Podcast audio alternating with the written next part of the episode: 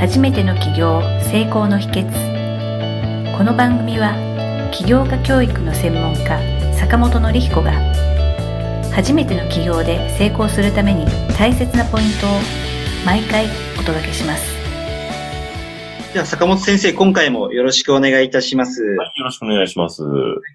えー今回も、あの、坂本先生が書かれました、あなたの企業、あ、6つの不安がなくなれば、あなたの企業は絶対成功する。こちらの、はい、ご著書の内容の中から、あの、質問させていただきまして、えっ、と、内容について、こう、深く聞かせていただければと思います。よろしくお願いいたします。はい。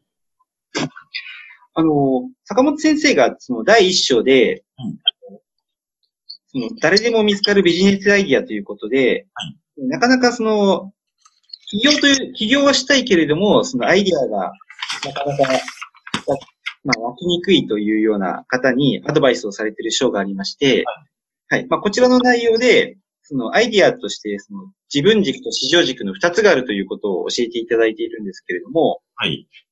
でその自分軸、市場軸について、まあ、具体的な例とかですね、うん例えばこう、自分軸、市場軸という考え方から、えっ、と、うまくいかなかった例ですとか、逆に、その自分軸、市場軸という考え方が、を持ってうまくいった起業家の方の例とかですね。はいこのようなものをですね、あの、本の中ではその、坂本先生のご自身の事例と、あと、まあ、心理カウンセラーのか、の、ミキさんのはい。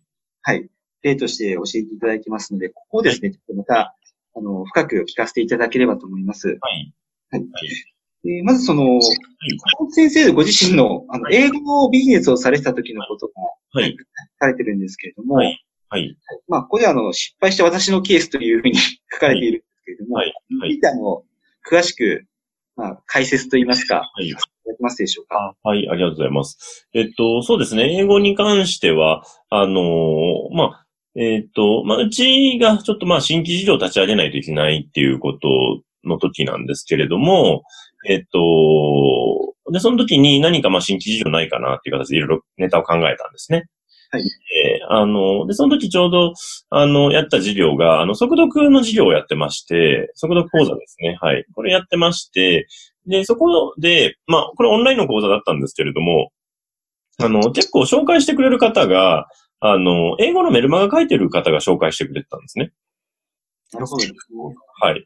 で、で、うちにその紹介してくれる英語のメルマガの有有力な方が結構たくさんいらっしゃったので、はいこの人たちになんか英語のいい商品作って販売すればいいんじゃないかということを、まあ、考えたわけですね。はいうんで、じゃあ、それ英語の先生を、まあ、見つけてきて、英語のカリキュラムを作って、で、それを販売していこうということで、まあ、新規事業を立ち上げようとしたという感じですね。はいで、ここに関しては、私もう完全にこれ市場軸のみで考えてます。はい。もう、英会話っていう市場の中で、まあ、英語教育ね、あの、もう、ビジネスの市場として考えたら、まあ、すごく大きな市場ですし、ね、ニーズもあるし、ね、えー参加される方の情熱もあるんだ。ね、お金払ってくれる土壌もあったりとか。はいので、まあ、英語市場っていうのは、まあ、一般的に大きな市場ですよね。うん。そう。うん。で、で、うちがまあ持ってたリソースが、まあそういう英語のメルマガ書いてる方がいて、うちはそういうオンラインの講座を作るシステムはも、あの、自分たちで作れたので、まあそれをじゃあ作って、で、じゃあ販売も、まあコンサルタントの人に入ってもらって、まあやっていこうという形でやったんです。うん。で、うちがだからその時に、そのタイミングで英語事業に参入するっていうのは、あの、これ誰がどう考えても正解だったはずなんです。そうですね。今今までのそのお話を伺うと、失敗する要素が見当たらないっていう ぐらいいい条件が揃ってるなあっていうのそうですね。で、英語の先生もね、実績ある、まあ先生にお願いして、まあ、えー、依頼してコンテンツも作ってもらってましたし、えーあの、マーケティング担当の方にもコンサルタントの人に入ってもらって、えー、やってもらってたりもしてたので、はいあのそう要素だけ考えると失敗する要素ないんです。そうですね。はい。で、実際じゃあやってみてどうだったかっていうと、まあ最初はパッと売れたんですね。ちょっと売れたんですけれども、結局まあ、あの1年ぐらいでその売り上げがあの収束しちゃって、で、まあ結局まあ1年ぐらいで事業を辞めちゃうって形になっちゃったんです。はい。うん。で、で、何が原因だったかっていうところなんですね。えーまあもちろんいろんなその市場性であったりとか、まあ、えー僕らの売り方の問題であったりとか、マーケティングの方法があったりとか、っていうこと、まあこれもちろんあったと思うんです。うん。あったと思うんですけど、でもまあ一番大きな問題は何かっていうと、やっぱり、あのーなんだろうな。やっぱまあ自分軸と沿ってなかったっていうことですね。自分軸に沿ってなかった。はい。ですね。で、これ自分軸ってやっぱ僕自身ですね、あの、その社長、僕が社長でしたので、社長の自分軸とはやっぱ合ってない事業っていうのは続かないなって感じなんです。うん。自分軸に合ってないっていうのは、その、坂本先生が英語に対してあまりこう、なんて言うんでしょうね。ピピンときてなかったというか、はいいうか。そうですね。で、僕英語に関して全く情熱がないんです。あ、そうなんですか。はい。あの、全く上達したいと思ってなくて、そうなんですか。うん。あのーまあ、できるに越したことはないんでしょうけども、うん。僕、英語で全部失敗してるんですね。受験勉強とか、まあ、受験ですと受験勉強失敗してるので、で、はいで、僕が今から頑張って英語を勉強するよりも、あのーなんだろう。あの、例えば Google のね、自動翻訳の方が、はい。多分、進化のスピード早いはずなんですよ。そうですね。なるほどです。あ、そうはい。そうですね。そう。多分ね、5年後に僕が英会話5年やって5年後にペラペラになったとしてても、Google さんとかね、Apple の Siri の方が、多分もっとはるかに 優秀になってるはずなんですよ。はい。だから僕が語学をやることにあんまり意味がないなっていう。ああ、うん。って僕は思ってて、で、僕がやっぱり興味ないので、自分軸の中に英語教育っていうのが僕は入ってないんで、はい。その人間がやっぱりリーダーだと、いくらその優秀なコンサルタントを入れたり、優秀な先生を連れてきてやっても、やっぱりうまくいかないんだなっていうところ、はい。すごい感じますよね、なんかね。そうですか。で、結局、うん。あ、すいません。はい。うまくいかない。ちょっと、はい。お話を伺ってて、あの、ちょっと疑問と言いますか、質あ、問はい。はい。ともうすごい成功する条件が揃ってて、まあ唯一その坂本先生が英語に、えまあ、えっ、と、自分軸っていう観点から言うと、坂本先生には英語っていうものが、まあ、こう、興味が持てなかったっていうことだったんですけど、はい。えっと、その商品に対して、はいなんかお話伺うと、あの、まあ、自分なんかからすると、すごくいい商品なんだろうなっていうイメージがあったんですね。はい。はい。その、で、多分そういう評価も一定以上、おそらくあったんだろうなっていうのも想像できるんですけれども、はい。はい。坂本先生からご覧になって、はい。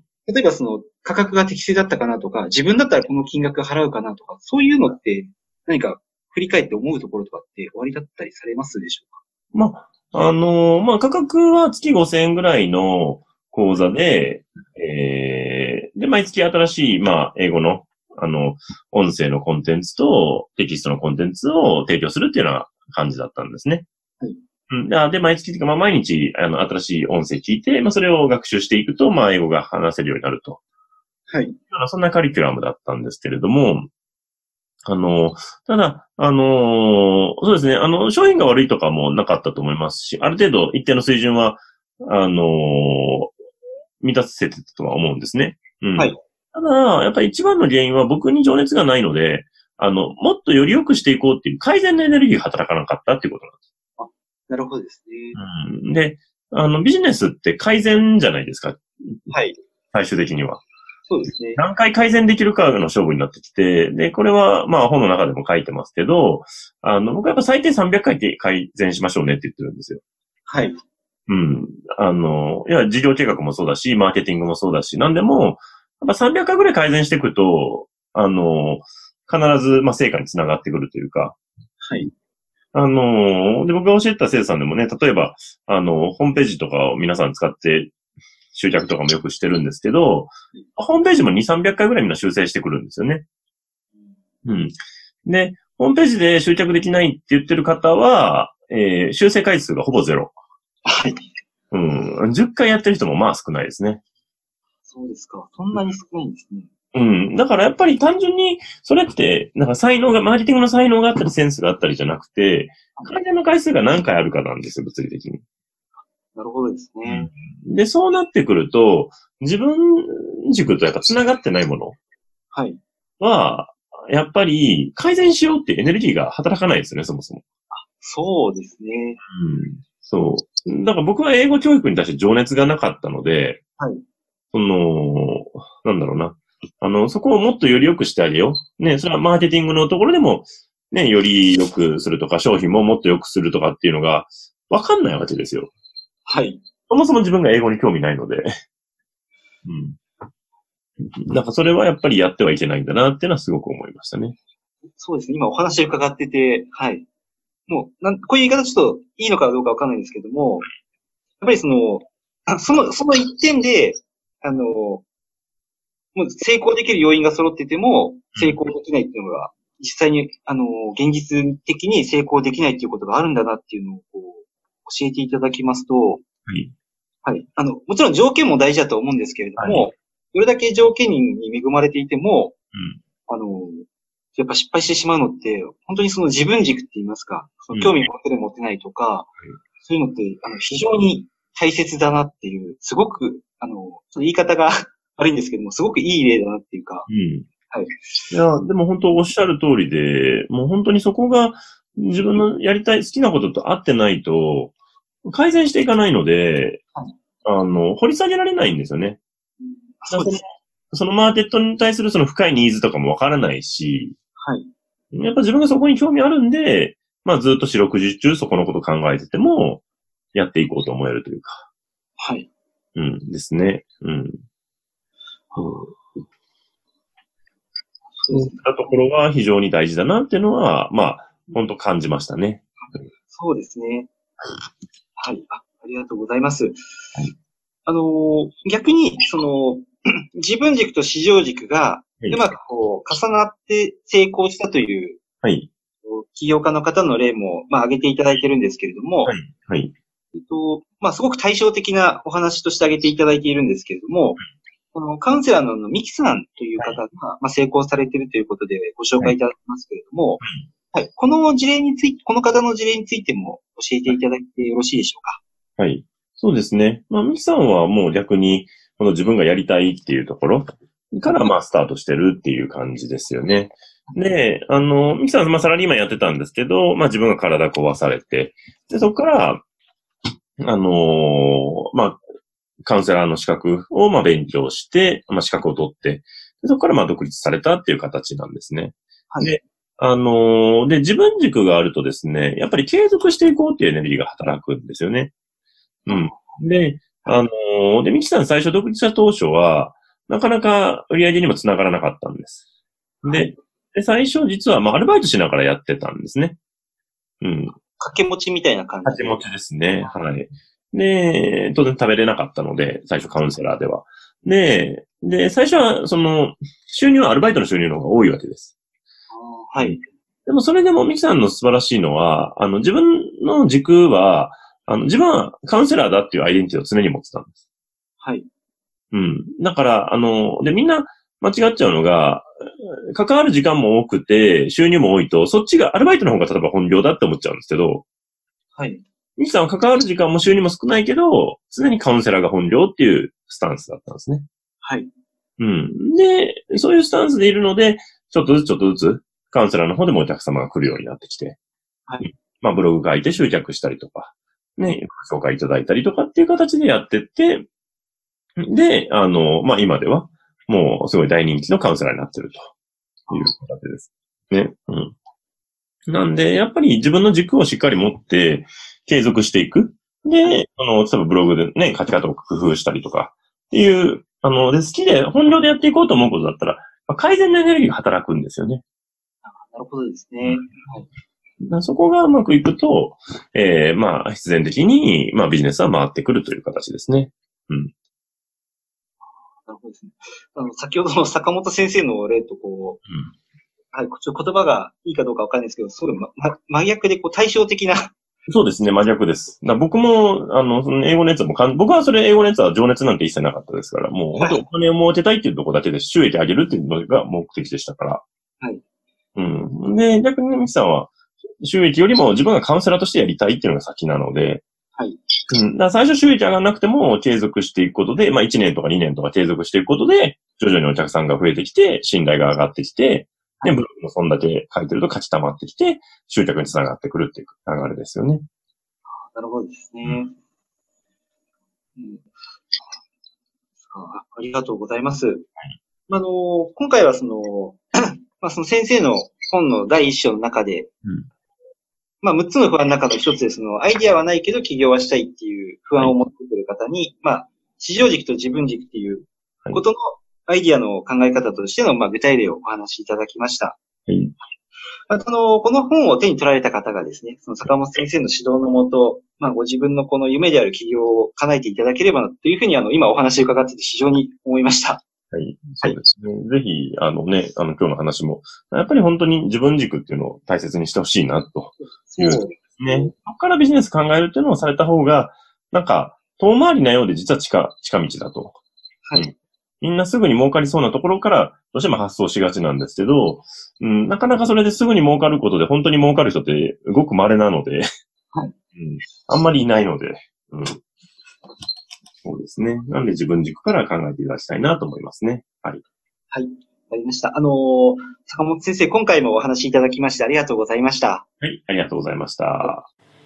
今回の番組はいかがだったでしょうか？あなたの起業の気づきがあれば幸いです。なお、番組では坂本典彦への質問をお受けしております。坂本典彦公式サイトよりお問い合わせください。坂本典彦公式サイトで検索してください。では、また次回もお楽しみに。提供は世界中の一人一人が志を実現できる社会をつくる立志財団がお送りしました。